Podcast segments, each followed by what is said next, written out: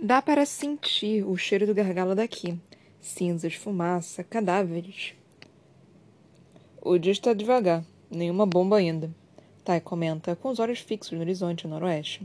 As nuvens escuras só podem vir da frente do combate dessa guerra inútil. Tai serviu nas linhas de batalha, mas no lado oposto ao que estamos agora. Lutou pelos senhores de Lakeland e perdeu uma orelha para o frio congelante no inverno das trincheiras. Ela não esconde a deformidade. Puxa todo o cabelo loiro bem para trás, para que todos vejam o toco arruinado que suposta lealdade lhe valeu. Tristan faz uma terceira varredura na área, estreitando os olhos pelo telescópio de seu rifle longo. Está deitado de barriga para baixo, parcialmente oculto pelo mato pegajoso da primavera. Seus movimentos são lentos e metódicos, bem treinados na zona de tiro em Irabelle e nas florestas fechadas de Lakeland. Os pequenos arranhões do metal do cano brilham contra a luz do sol. São vinte e dois no total, um para cada prateado morto por aquela arma até agora. Apesar de todos os tiques paranoicos, o dedo de Tristan surpreende pela firmeza no gatilho. Da nossa posição elevada, temos uma vista privilegiada nas florestas ao redor. O gargalo está a alguns quilômetros a noroeste, coberto de nuvens apesar do sol da manhã. E Corvam fica mais um pouco ao leste. Não dá a, não há mais cidades por perto, nem mesmo animais. A região é próxima demais das trincheiras para qualquer criatura que não seja um soldado.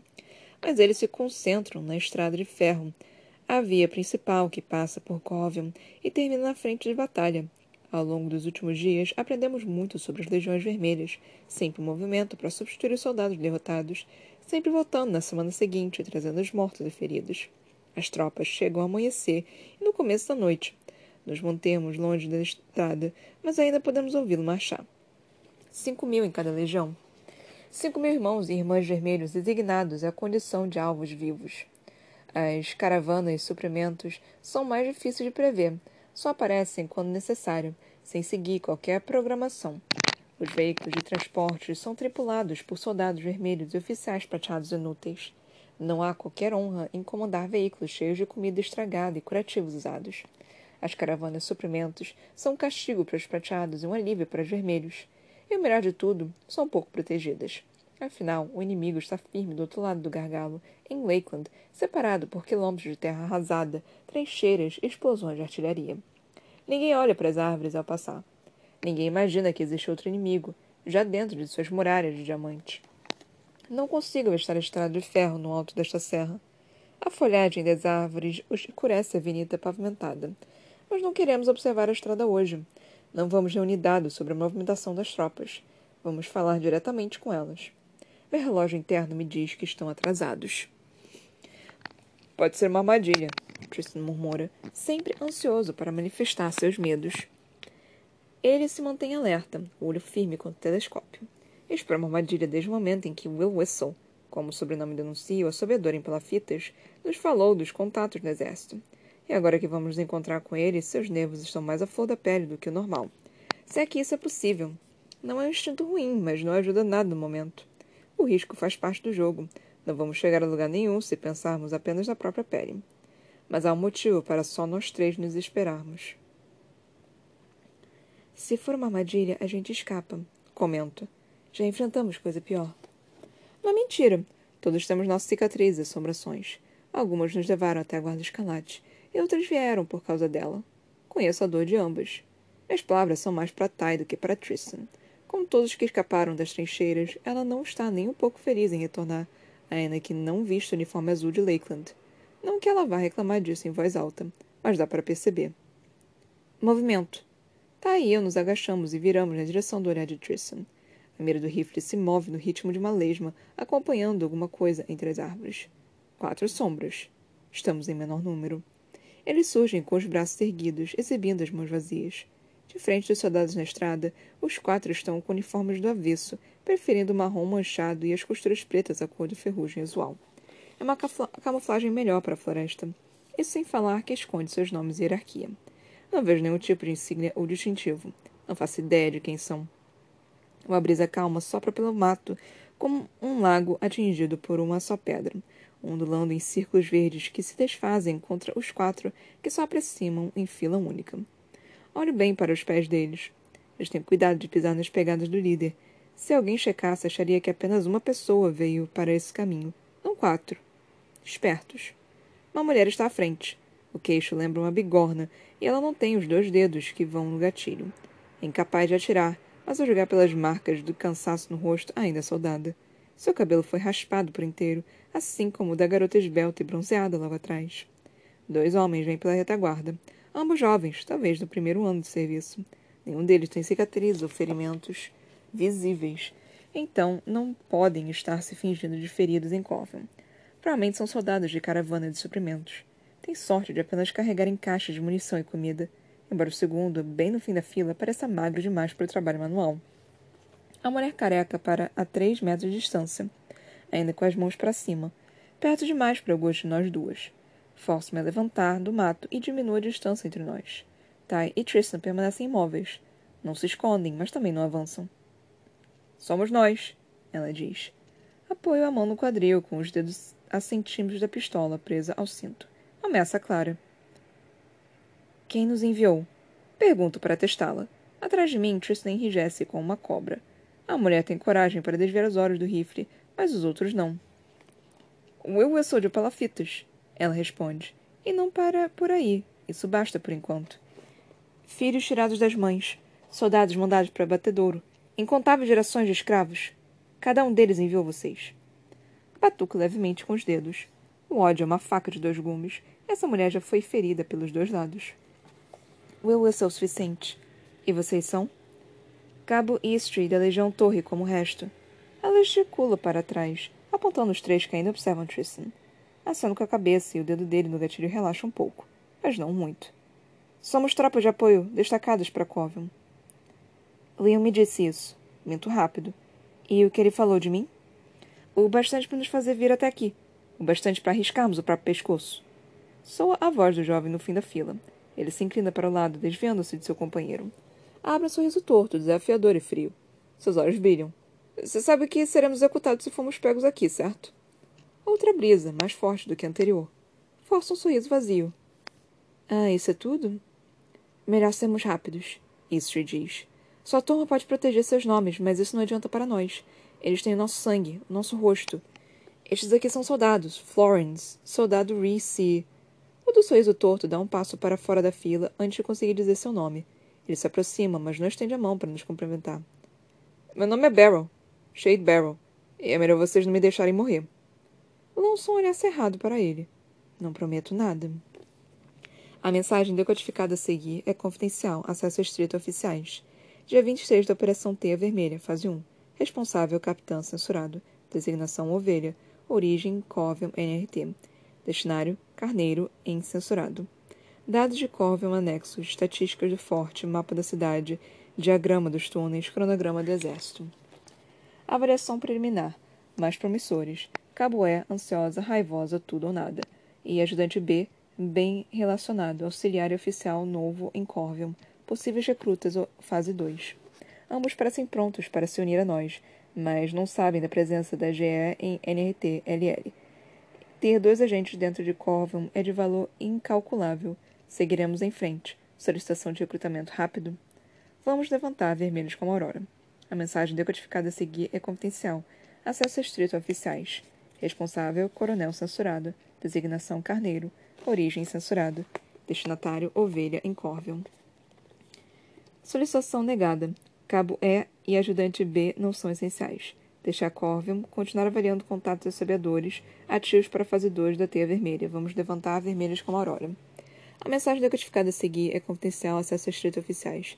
Responsável, capitão censurado, designação ovelha, origem Corvium, NRT, destinatário carneiro incensurado. Dados de Corvium são vitais para toda a causa de GE. Solicitação de mais tempo no local. Passar ao comando. Acredito muito no cabo E e ajudante B são fortes candidatos. Vamos levantar vermelhos como aurora. A mensagem decodificada a seguir é confidencial acesso restrito a oficiais. Responsável, general censurado, designação, batedor, origem censurado, destinatário ovelha, incóvium, carneiro incensurado. Solicitação negada. Ordens para continuar a avaliação da fase 1 para início da fase 2. Remoção de ativos. Vamos levantar vermelhos como aurora. A mensagem decodificada a seguir é confidencial, acesso restrito ao comando. Responsável, capitão censurado, designação, ovelha, origem, cóvio, NRT, destinatário, batedor incensurado. Forte oposição. Muitos ativos militares em Corvin precisam ser avaliados para o início da fase 2. Solicitação de mais tempo no local. Vamos levantar vermelhos como aurora. A mensagem decodificada a seguir é confidencial. Acesso estrito oficiais. Responsável general censurado. Designação batedor. Origem censurado. Destinatário em Corvin. Solicitação negada. Saia daí. Vamos levantar vermelhos como aurora. Seguindo o protocolo, ateio o fogo na carta. Uma fina tira de papel. Os pontos e traços que detalham as ordens do comando se desfazem, consumidos pela chama. Conheço a sensação. A raiva quente se agita dentro de mim, mas mantenho uma expressão impassível por cara. Ela observa tudo, com os óculos grossos equilibrados no nariz. Seus dedos coçam, prontos para digitar a resposta para as ordens que ela é incapaz de ler. Não precisa, digo, dispensando com o gesto. A mentira hesita por um instante em meus lábios. O comando cedeu. Vamos ficar. Aposto que o olho ruim do coronel está dando voltas no crânio nesse exato momento. Mas suas ordens são idiotas, limitadas, e agora o comando pensa como ele. Devem ser desobedecidos em nome da causa, em nome da Guarda Escalate. Cabo Eastry e Barrow são indispensáveis para nós, sem contar que ambos estão arriscando a própria vida para conseguir a informação de que precisam. A guarda lhes deve um juramento, quando não uma retirada na fase 2. Eles não estão aqui sujando as mãos, digo a mim mesma. Ajuda a aliviar a culpa pela desobediência. O coronel e o comando não entendem o que Corvan significa para as Forças Armadas de Norta, nem o quão importante será essa informação. Só o sistema de túneis já vale o meu tempo. Ele conecta cada uma das partes da cidade de Fortaleza, permitindo não apenas a movimentação de tropas clandestinas, mas uma infiltração fácil em Corvan. Graças ao posto de Barrow como ajudante de um alto oficial prateado, também sabemos dados menos requintados. Sabemos quais oficiais preferem a companhia forçada de soldados vermelhos. Sabemos que existe uma briga entre a família do General Lord os anos, o que, que governa a região e comanda a cidade, e a do General Lord Laris, comandante de toda a esquadra aérea de Norta. Sabemos quem é vital para os militares e quem só usa a patente para se mostrar. A lista não acaba. Rivalidades mesquinhas e fraquezas serem exploradas, uma série de articulações apodrecidas que podem golpear. Se os membros do comando não veem isso, é porque são cegos. Mas eu não sou. E hoje é o dia em que vou pôr meus próprios pés lá dentro, do outro lado das muralhas da cidade, para ver o que Norta tem de pior a oferecer para a revolução de amanhã. Kara fecha o transmissor e volta pendurando o pescoço. O dispositivo está com ela o tempo todo, alinhado perto do coração. Nem mesmo para o coronel? Ela pergunta. Para provocar? Hoje não. Respondo, forçando um sorriso, o que a deixa satisfeita e me convence. As duas últimas semanas foram uma mina de ouro de informações. As próximas duas com certeza serão iguais. Saio do cômodo abafado e lacrado que usamos para as transmissões, pisando forte. Essa é a única parte da casa abandonada que tem as quatro paredes e o telhado intactos. O resto da construção cumpre bem seu papel de abrigo para nossas operações em Coffin. A sala principal, um grande quadrado, tem parede de tijolos, embora uma delas tenha desmoronado junto com o telhado de latão enferrujado. E o ambiente menor, provavelmente um dormitório, não tem mais nada do telhado. Não que a gente se importe. A guarda escalante já passou por coisa pior, e as noites têm sido bem quentes para a época, ainda que úmidas. O verão está chegando a Norta. Nossas barracas de plástico protegem da chuva, mas não do ar úmido. Não é nada, digo a mim mesma. Um leve desconforto, mas suor escorre pelo meu pescoço mesmo assim. E ainda não é nem meio-dia. Tentando ignorar a sensação grudenta, enrola a trança no topo da cabeça, como se fosse uma coroa. Se o tempo continuar assim, pode ser que a corte fora. Ele está atrasado. Tristan de seu posto atrás de uma janela sem vidro. Seus olhos nunca param. Estão sempre atentos, caçando. Ficaria preocupada se não estivesse. Comento. Barrow não chegou no horário nenhuma vez nas últimas duas semanas. Em nenhum dos encontros. Kara se junta a Ty no canto, deixando o corpo cair sentada e alegre no chão. Em seguida, começa a limpar os óculos com o mesmo esmero com que Ty limpa as pistolas. São parecidas, loiras de Lakeland. Como eu, não estão acostumadas com o calor de maio e se espremem na sombra. Tristan não se afeta tanto. Nasceu em Piedmont, filho de um inverno brando e um verão lamacento. O calor não incomoda. Na verdade, o único indício de que seu corpo de mudança de estação são as sardas, que parecem aumentar. Pontilham cada dia mais os braços e o rosto dele. Seu cabelo também está maior, Parece um esfregão vermelho escuro, desgrenhado. Foi o que eu falei para ele, Rush diz do outro canto, enquanto faz tranças no cabelo para tirá-lo do rosto negro. Com cuidado, ela reparte os cachos pretos em partes iguais. O rifle dela, não tão longo quanto o de Tristan, mas usado com a mesma maestria, está escorado na parede ao lado dela. Estou começando a achar que ninguém dorme em Piedmont. Se você quer saber mais sobre meus hábitos de sono, Rush, é só perguntar. Tristan dispara. Desta vez, ele lança um olhar por cima do ombro, só por um segundo, para encontrar os olhos negros dela. Ambos trocam olhares significativos. Tenho que me controlar para não bufar. Deixem isso para a floresta, vocês dois. Resmungo. Já é bem difícil dormir no chão sem ouvir uma barraca chacoalhando. As sentinelas ainda estão lá fora? Terry e Shore estão patrulhando o morro. Não voltaram antes do anoitecer. O mesmo vale para Grande Coop e Martinson. Tristan conta o resto da equipe nos dedos. Christabel e Pequeno Coop estão cerca de um quilômetro à frente, nas árvores, esperando seu amigo Barrel faz um tempo. Pelo visto, a espera vai longe. Confirmo. Tudo em ordem, então. O comando está feliz até aqui? O comando está feliz até aqui? Mas feliz é impossível. Minto com toda a sutileza que tenho. Felizmente, Tristan não tira os olhos do relógio e não percebe meu pescoço ficando vermelho. Estamos passando boas informações. Com certeza vale o nosso tempo. Estão pensando em assentar Estrie ou Barrel? Por que está perguntando isso? Ele dá de ombros. Acho que estamos gastando muito tempo com uma dupla que não vamos recrutar. Ou você sugere que os levamos para a fase 2? Tristan não quer ser enxerido. É um bom tenente, o melhor que já vi, leal até os ossos. Não sabe o que está cutucando, mas machuca mesmo assim. Ainda estou pensando nisso, murmuro, caminhando devagar para longe das perguntas dele. Vou dar uma volta na propriedade. Me chame-se Barrow das caras. Entendido, chefe. A voz dele ecoa pela sala. É uma batalha conseguir dar passos regulares, e a sensação é de que se passa uma eternidade até eu chegar à segurança das árvores. Respiro fundo para me acalmar.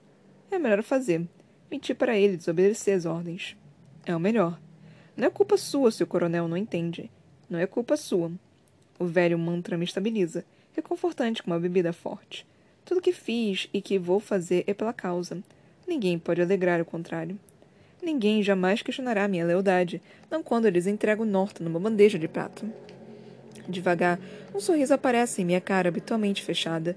Minha equipe não sabe o que vem pela frente, nem mesmo Tristan.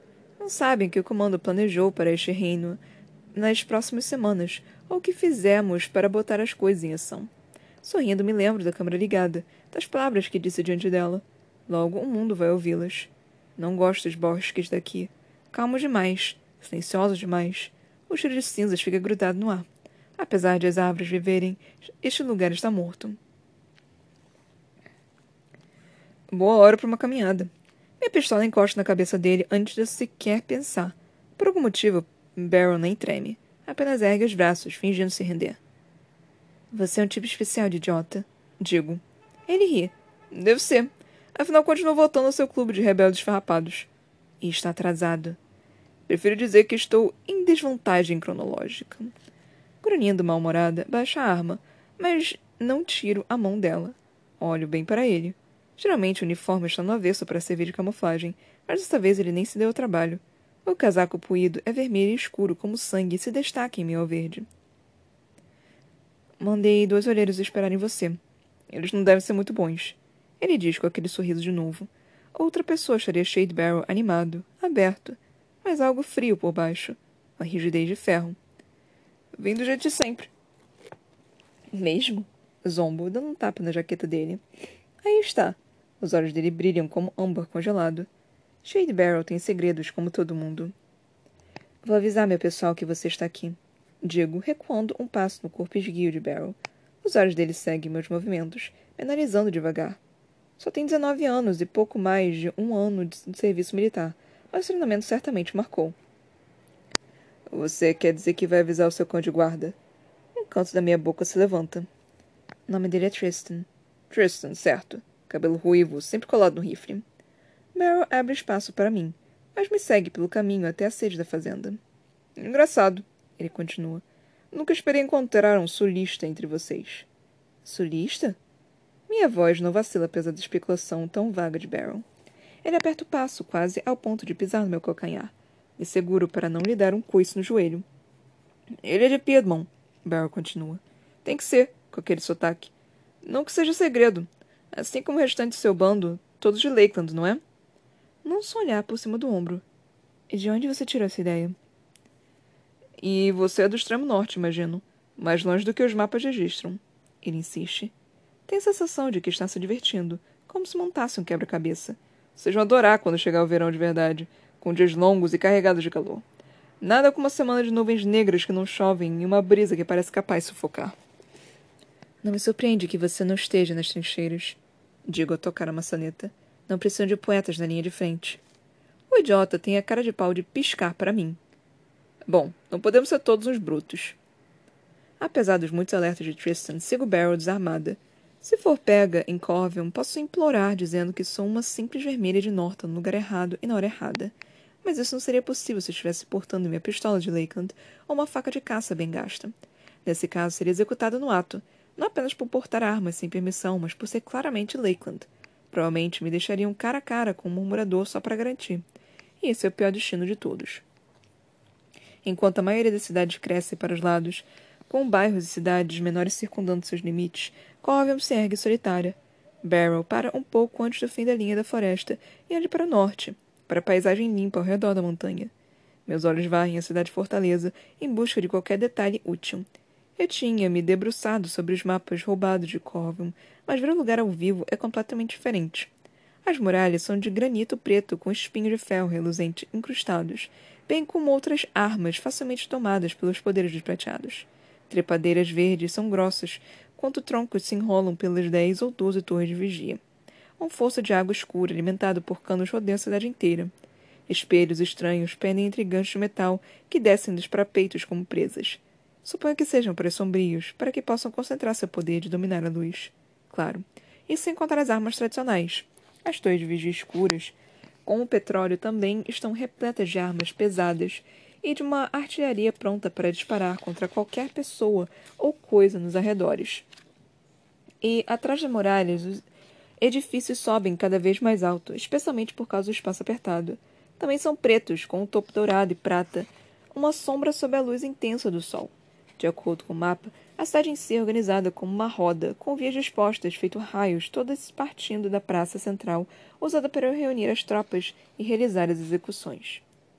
A estrada de ferro corta a cidade ao meio, de leste a oeste. O trecho oeste é tranquilo.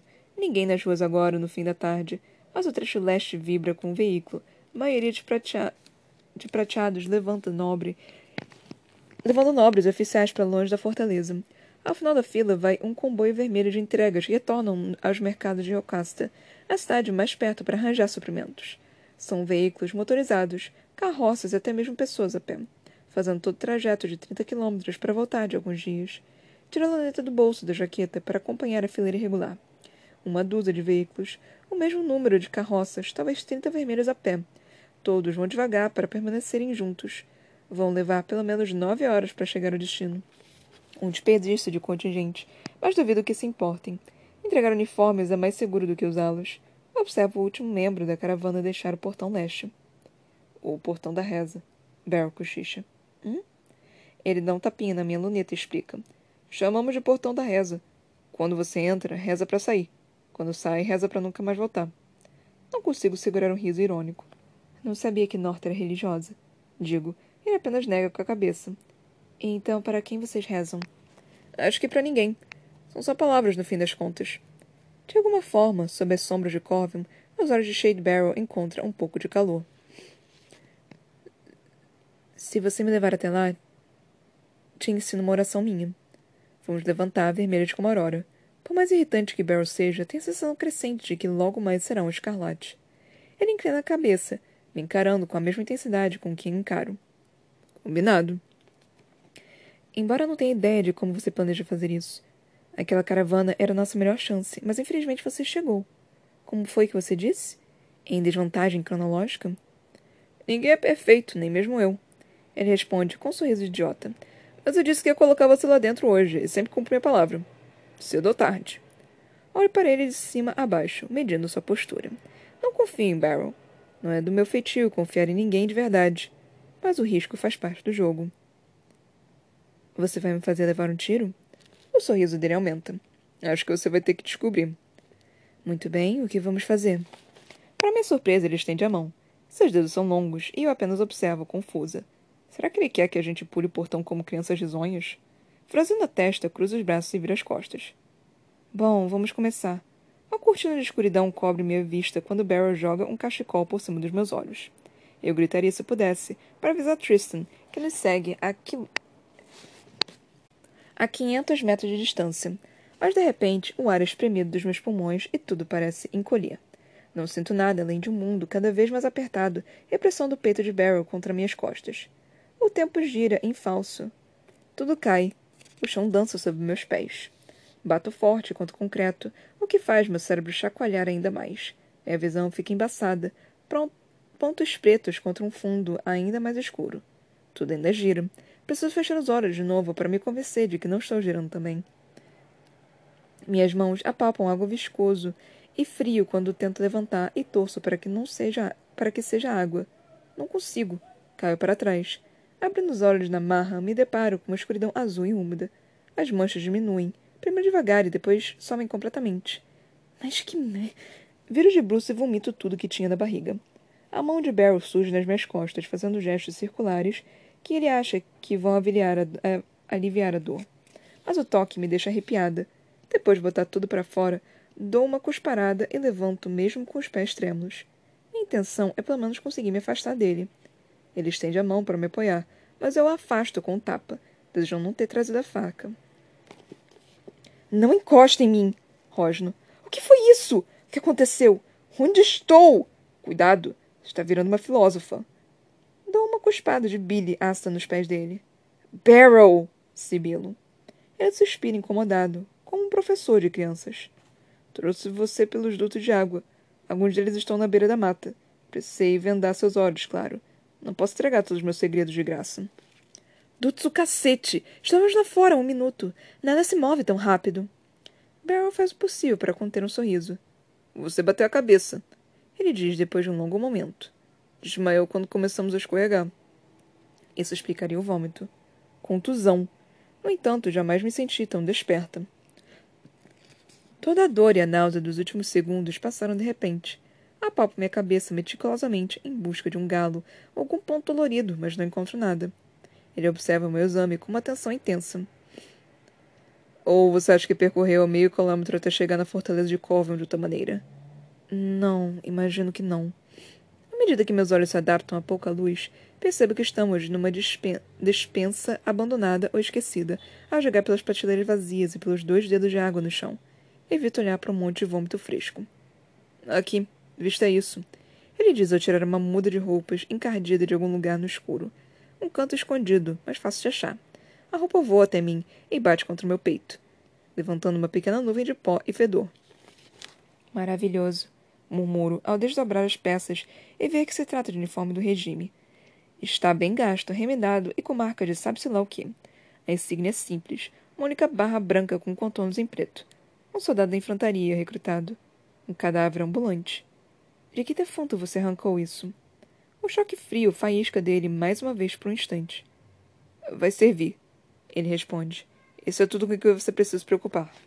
Muito bem. Jogo os ombros para trás e me livro da jaqueta sem muita cerimônia, arrancando a calça gasta e a camisa em seguida. Minha roupa de baixo não é nada especial. Não combina, mas está limpa. Felizmente, Barrel, contudo, olha para o lado, com a boca um pouco aberta. Em boca aberta entra a mosca, Barrel. Provoco, enquanto visto a calça do uniforme. Sob a luz escassa, parece vermelha e gasta como danos enferrujados. Desculpa, ele balbucia. Então vira o rosto, seguindo do corpo na minha direção. Como se eu ligasse para a privacidade. Acho graça que ele esteja ficando vermelho. Não sabia que soldados tinham tanta vergonha do corpo feminino. Continuo enquanto fecho o zíper da camisa do uniforme. É apertado, mas serve. Obviamente foi feito para alguém mais baixo e com ombros mais estreitos. Ele volta a olhar para os lados. Agora até suas bochechas estão vermelhas. E ele parece mais jovem. Não, percebo. Agora ele parece ter a idade que tem. Não sabia que as pessoas eram tão liberais em Lakeland. Abra um sorriso tão frio quanto o olhar dele. Só aguarda escalate, garoto. Tenho mais com que me preocupar do que ter vergonha do meu corpo. Algo treme entre nós. Uma corrente ar, quem sabe, ou talvez seja apenas minha dor de cabeça voltando. Deve ser isso. Então Beryl começa a rir. O quê? Você me lembra minha irmã. É a minha vez de sorrir. Você espia sempre, é? Ele não cai na provocação, ignorando meu comentário. O seu comportamento, Farley. o seu jeito. Vocês pensam igual. Ela deve ser uma garota brilhante. Com certeza ela acha que é. Muito engraçado. Acho que vocês dois seriam grandes amigas, ele diz. Depois inclina a cabeça, refletindo por um segundo. Ou acabariam se matando. Pela segunda vez em poucos minutos, encosta em Barrel contra minha vontade. Não com a gentileza dele quando esfregou minhas costas. Na verdade, dou um soquinho no braço dele. Vamos começar então, digo. Não gosto de andar por aí com roupas de mulheres mortas. A mensagem decodificada a seguir é confidencial. Acesso restrito oficiais. Capitã responde às ordens. O comando não vai tolerar isso. Carneiro. A mensagem decodificada a seguir é confidencial. Acesso restrito ao comando. Dia 29 da Operação Muralha, fase 2. Responsável, Coronel Censurado. Designação Carneiro. Origem censurado. Destinatário, batedor incensurado. Dois dias con sem contato com ovelha. Solicito permissão para interceptar. Operação Muralha à frente do cronograma. Ilha 3 operacional, mas o transporte é problemático. É preciso mais barcos do que pensamos. Vamos levantar vermelhos como aurora. A mensagem decodificada a seguir é confidencial. Acesso estrito oficiais. Responsável, general censurado. Designação, batedor. Origem, comando incensurado. Destinatário, carneiro incensurado. Intercep intercepção permitida. Enviaremos mais info sobre a localização dela. Usar força necessário. Ela foi, foi sugestão sua e será erro seu se continuar assim. Passe teia vermelha para a fase 2. Colabore com outras equipes para começar a remoção. Analisaremos outras opções de transporte para 3. Vamos levantar vermelhas como aurora.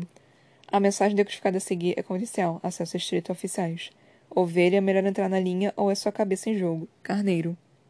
Outra mensagem queimada. Encantador. Murmuro, enquanto observo as palavras do coronel arderem. Dessa vez, Kara não se dá o trabalho de perguntar, mas os lábios dela se contorcem numa linha fina, contendo uma torrente de perguntas. Já se passaram cinco dias desde que mandei minha última mensagem, oficial ou não. É óbvio que ela sabe que alguma coisa está acontecendo. Kara, começo, mas ela ergue a mão para me interromper. Não tenho autorização, ela responde. Seus olhos encontram os meus com uma ferocidade incrível, e não me importo por qual caminho você vai me levar, desde que acredite que é o certo. Sinto um calor dentro de mim. Faço o máximo para não demonstrar, mas um sorriso discreto acaba escapando mesmo assim. Minha mão encontra o ombro dela, no menor dos toques de agradecimento. Não banque a sentimental comigo, capitã. Ela ri ao guardar o transmissor. Entendido. Endireito o corpo e me viro para o resto da equipe. Estão agrupados na esquina do beco fumacento. Há uma distância respeitável pela, para me dar espaço para correspondência privada, para disfarçar nossa presença. Tristan e Rasha estão sentados na sarjeta, de frente para a rua. Mendigam comida ou dinheiro, com a mão estendida e a cabeça coberta por um capuz. Todas passam reto, olhando para outro lugar. Tai, grande culp, chamo. A dupla em questão dá um passo à frente. Tai inclina a cabeça, direcionando o ouvido bom para mim. Grande culp faz jus ao apelido, com um tronco do tamanho de um túnel e quase dois metros e meio de puro músculo. Ele é quase o dobro do irmão, pequeno culp. Fiquem com a cara e aprontem o segundo rádio. Ela estende o braço, se coçando para pôr as mãos na nossa mais nova aquisição, um rádio de segurança de última geração feito, de... feito pelos técnicos. Roubamos três dos estoques de Covel, graças a um leve de Barrel. Passo um rádio adiante e mantenho o segundo aparelho comigo. Barrel ficou com o terceiro para o caso de precisar entrar em contato. Não que ele já tenha usado. Não quer que eu esteja vigiando a comunicação dele.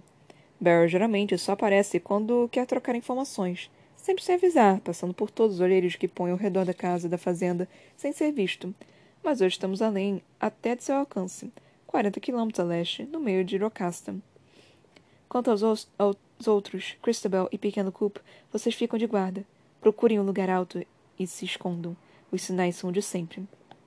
Grace mostra um sorriso com dentes faltando. Castigo por caçoar do seu senhor prateado quando ainda era uma criada de 12 anos, numa mansão de Trial, Pequeno Culp demonstra a mesma ansiedade. O tamanho e o comportamento tímidos, sem falar da parede de músculos que é o irmão, escondem o agente habilidoso com nervos de aço.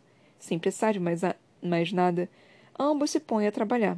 Pequeno Culp se segura numa calha e sobe pelas paredes do beco, enquanto Chris trepa numa cerca e a usa para tomar impulso até o beiral estreito de uma janela.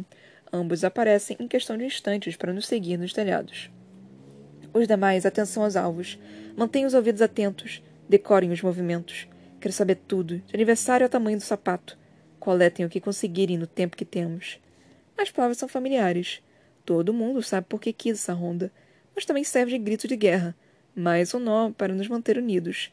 Mais um nó para atá-los da sua desobediência, você quer dizer. Cerra o punho, crava as unhas da palma da mão, onde ninguém pode ver. A dor apaga o pensamento. A brisa que sopra pelo beco faz o mesmo. Fede a lixo, mas pelo menos é fresca. Vem do lago ao norte. Quanto mais soubermos do comboio de suprimentos de Covell, mais fácil será nos infiltrar.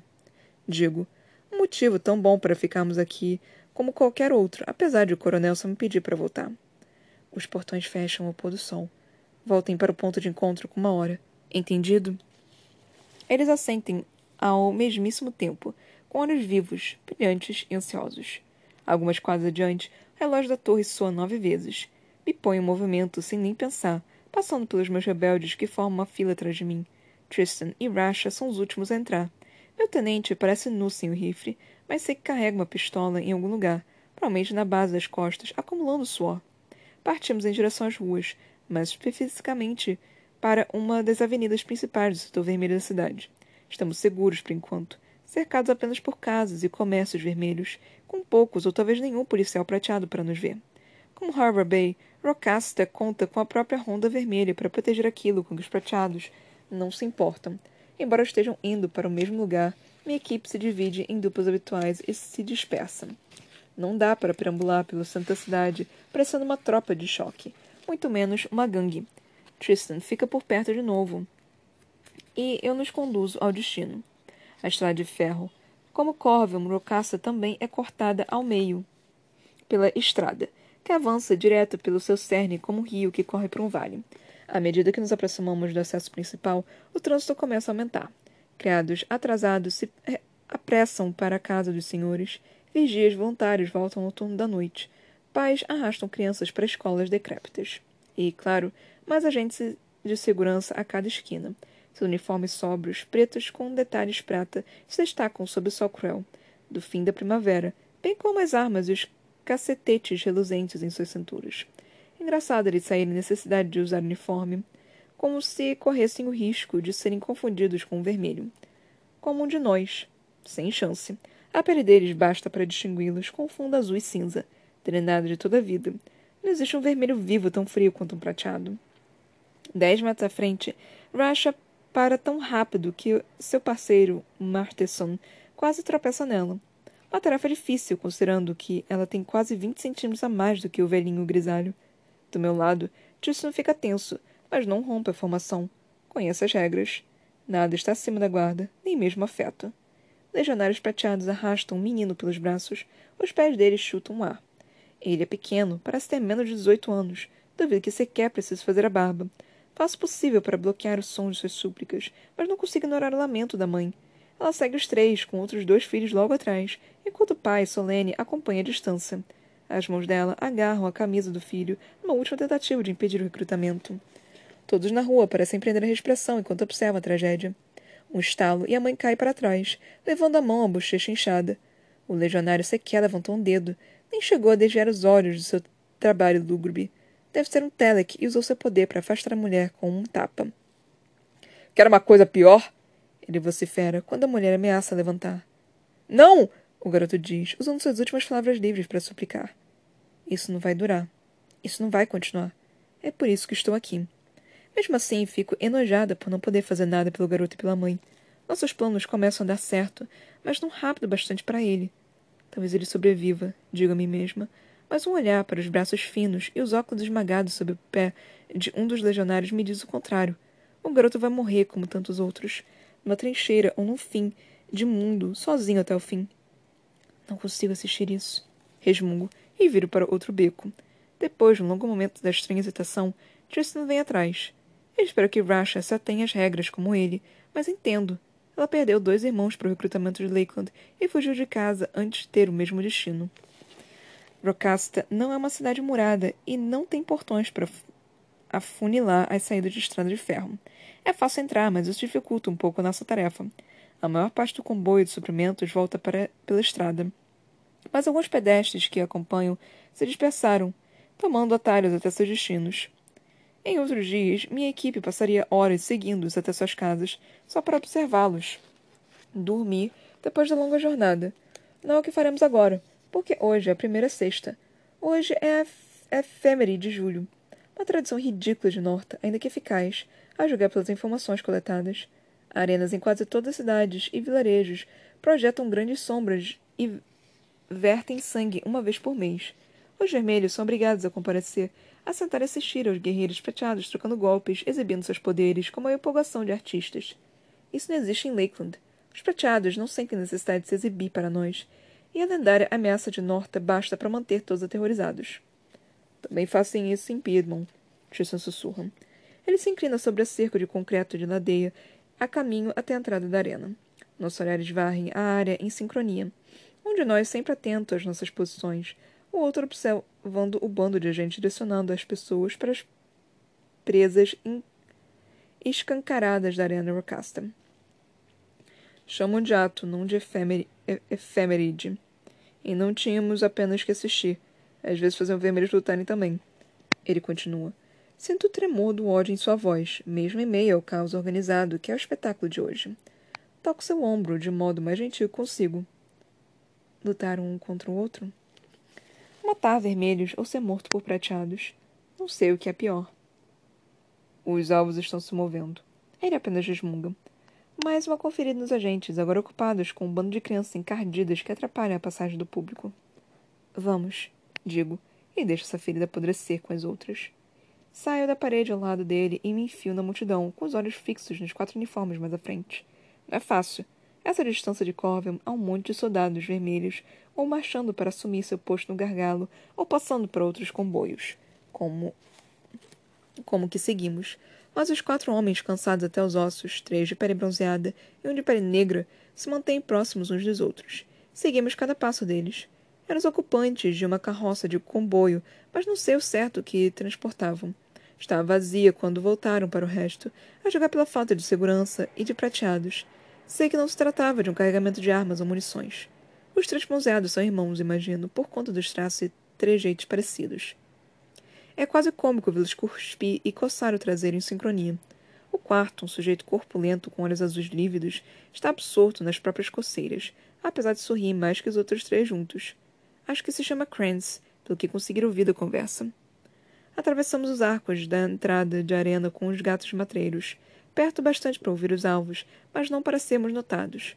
Sobre nossas cabeças, luzes elétricas toscas piscam, iluminando a câmara de teto alto que liga a esplanada de fora do interior. A multidão engrossa à esquerda, onde diversos vermelhos esperam para apostar no combate. Sobre elas, placas anunciam os lutadores prateados e a proporção das apostas. Flora Lerolan Oblivia 3 a 1. Maddox Tani Petrio 10 a 1. Esperem um segundo, Krantz diz, fazendo o resto do mundo parar nas bancas de aposta. Sorrindo, um dos bronzeados se junta a ele. Os dois enfiam a mão no bolso à procura de um trocado para apostar. Sob pretexto de fazer o mesmo, Tristan e eu paramos a não mais que uns metros dali, escondidos pela grande multidão. As apostas são populares entre os vermelhos de Irocasta, onde uma próspera economia militar evita que a maioria passe fome. Há várias pessoas bem de vida por aqui, comerciantes e empresários orgulhosos de suas roupas limpas. Escolhem um lutador entregam punhados de moedas de cobre, às vezes até alguns tetracas de prata. Aposto que o caixa da Arena Rocasta não é nada desprezível e tomo nota para passar a informação ao comando, se eles ainda me derem ouvidos. Vamos, veja chances e dinheiro fácil. Chris diz ao apontar para as placas sobre as janelas das bancas, ainda com um sorriso contagiante. Os dois que vão atrás não parecem muito convencidos. Você sabe alguma coisa sobre os Pétreos que não sabemos? O mais alto pergunta. Ele vai ser explodido em pedregulhos pela Oblivia. Como quiser, Horner. Mas não cameleei de Covium até aqui para ficar entediado na arquibancada. Com o volante da aposta na mão, Grant se retira, seguindo pelo amigo, a deixa, e deixa Horner e os outros sujeitos esperando. Por algum motivo, apesar de seu tamanho, Grant é incrivelmente bom em cortar pelo meio da multidão. Bom demais. Observe os dois. Sussurro, tocando de leve o cotovelo de Tristan. Em seguida saio dali também, com cuidado de manter a cabeça baixa. Há câmeras o bastante aqui para me deixar alerta, se as próximas semanas forem como planejado, talvez eu comece a esconder o rosto. Vejo quando Krantz passa o volante pela janela da banca. A manga da camisa sabe quando ele enfia o braço pela, gra pela grade e uma tatuagem fica à mostra. Ela quase some na pele escura dele, mas o formato é inconfundível. Já vi uma assim antes. Âncora azul, corda vermelha. Não somos o único grupo trabalhando no comboio. Os marinheiros já têm uma pessoa lá dentro. Isso é bom. Podemos trabalhar com isso. Me afasta da multidão às cotoveladas, com a mente em chamas. Podemos pagar pela informação deles. Menos envolvimento da guarda e o mesmo resultado. E as chances de o marinheiro estar trabalhando na missão sozinho. Poderíamos tentar juntá-lo a nós. Aí teríamos olhos dentro dos marinheiros. Poderíamos mexer os pauzinhos. Absorver a gangue da guarda. A cabeça de Tristan desponta sobre a multidão, ainda observando os dois alvos. Tenho que segurar o ímpeto de correr para o lado dele e contar tudo. Mas o obstáculo surge entre nós. Homem careca com um brilho familiar de som na testa. É de Lakeland.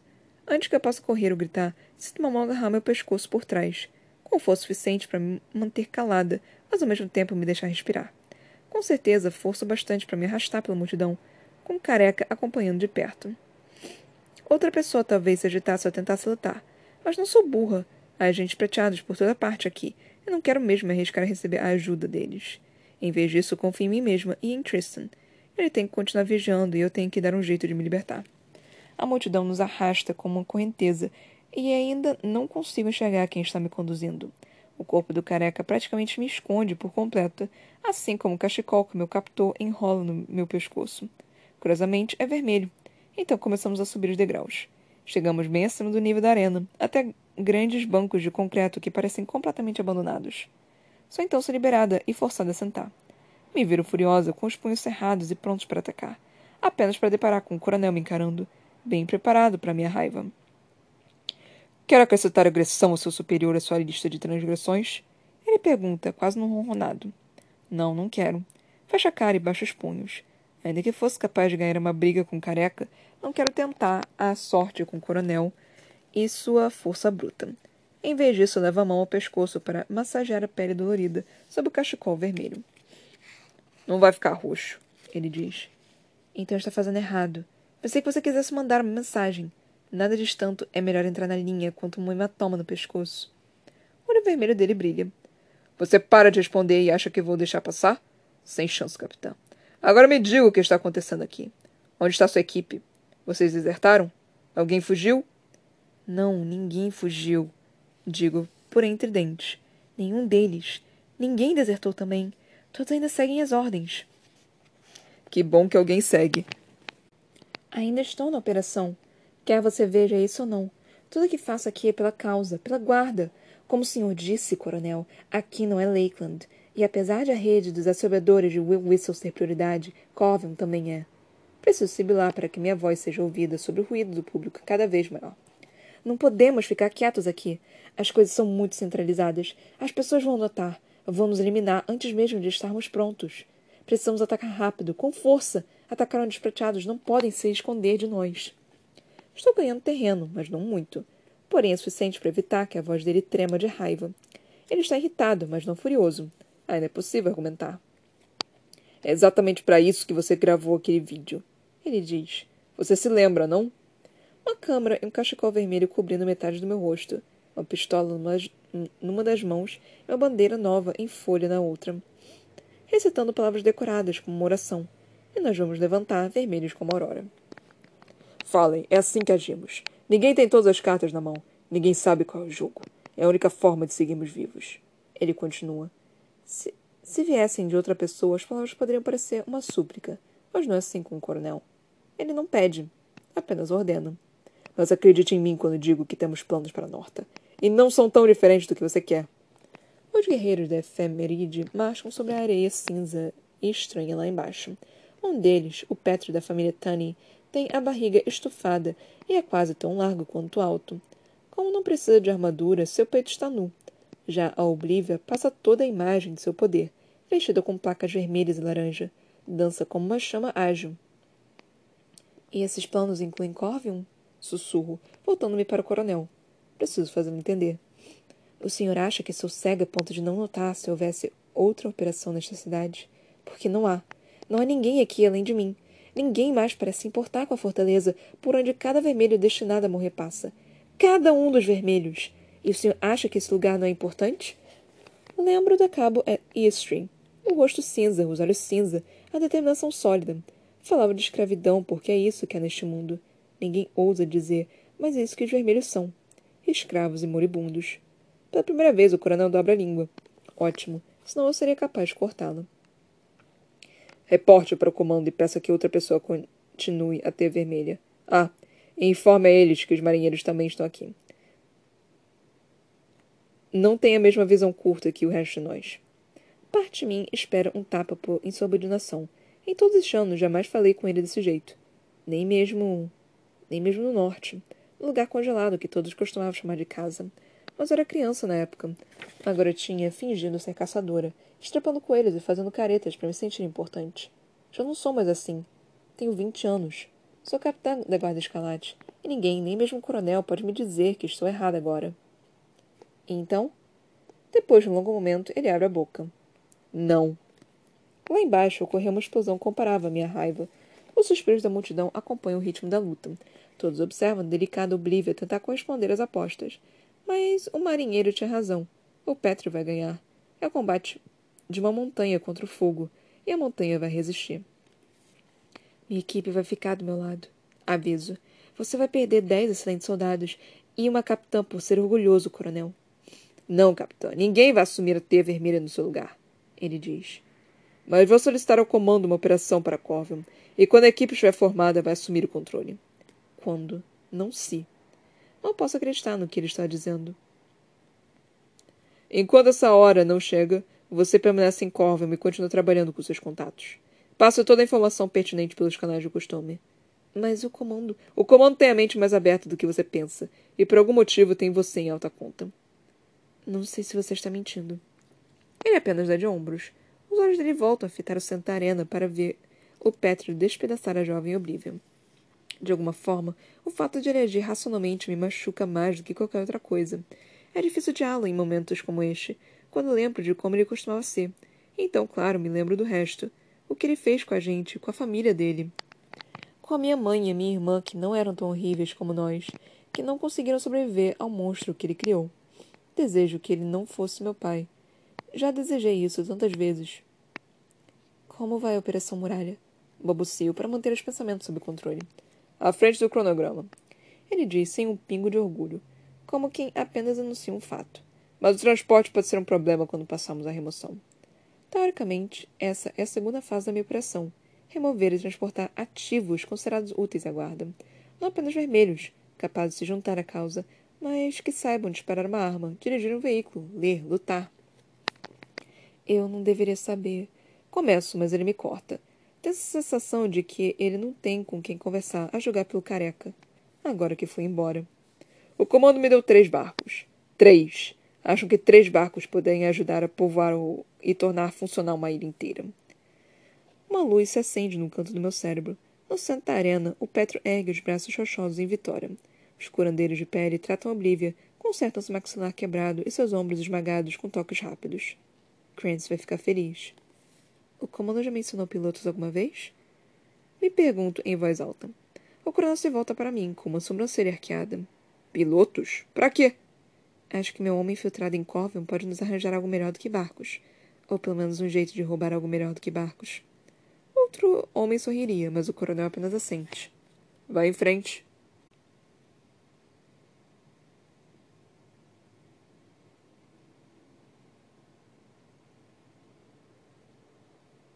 De novo, foi um capítulo chato, mas pelo menos foi melhor porque o Shade apareceu.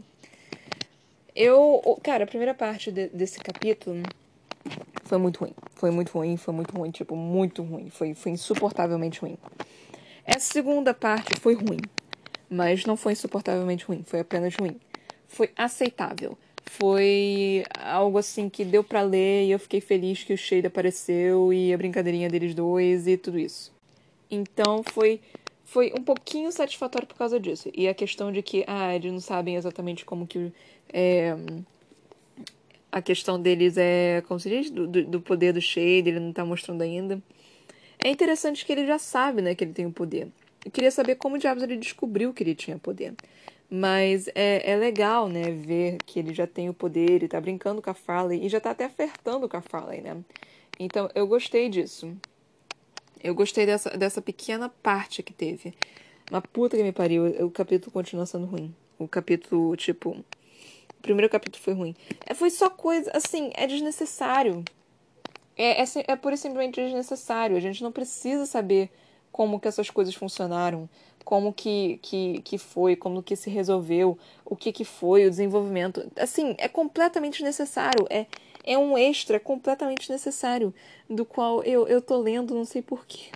Porque existe. Eu tô lendo porque existe. É, é só por isso que eu tô lendo. Ainda bem que só tem um diabo de um, de, de um conto sobre isso. Porque puta que me pariu, não, não ia aguentar mais do que isso, não. E, de novo, zero informação interessante. A única parte interessante foi da. Da. Qual é o nome? Do Shade com a Farley. Só isso, assim, não tem mais nada. De resto, a gente já sabia o que estava acontecendo, né? A parte. A, a, cronologia que tá rolando foi só. Hum, da, da parte lá do. Da primeira sexta ou da última sexta, não lembro qual sexta que era que era parte lá dos Jogos Vorazes, que, sei lá, assim, foi o início do primeiro livro, né? Então, já estamos no, no início do primeiro livro, só que sendo contado por outro, por outro ponto de vista. Que para mim é insuportável isso, assim. Eu não sei, porque eu não tenho paciência de ler por, por um outro ponto de vista. A única vez que eu li algo assim, eu li um capítulo dos 50 Tons de Cinza, que foi a, o Christian Grey que estava narrando. Foi interessante, mas, mano, eu não acredito que eu vou conseguir falar que, eu, que, que a Victoria Vead vai me fazer falar isso. Mas até 50 tons de cinza tá, tá melhor escrito do que essa jossa. Até 50 tons de cinza tá melhor escrito, tem uma história mais interessante do que essa jossa. Você me forçou a falar isso, Victor Viard. Você foi, você foi capaz a me forçar a falar isso, Victor Viard. Eu não acredito que você conseguiu com que eu falasse isso.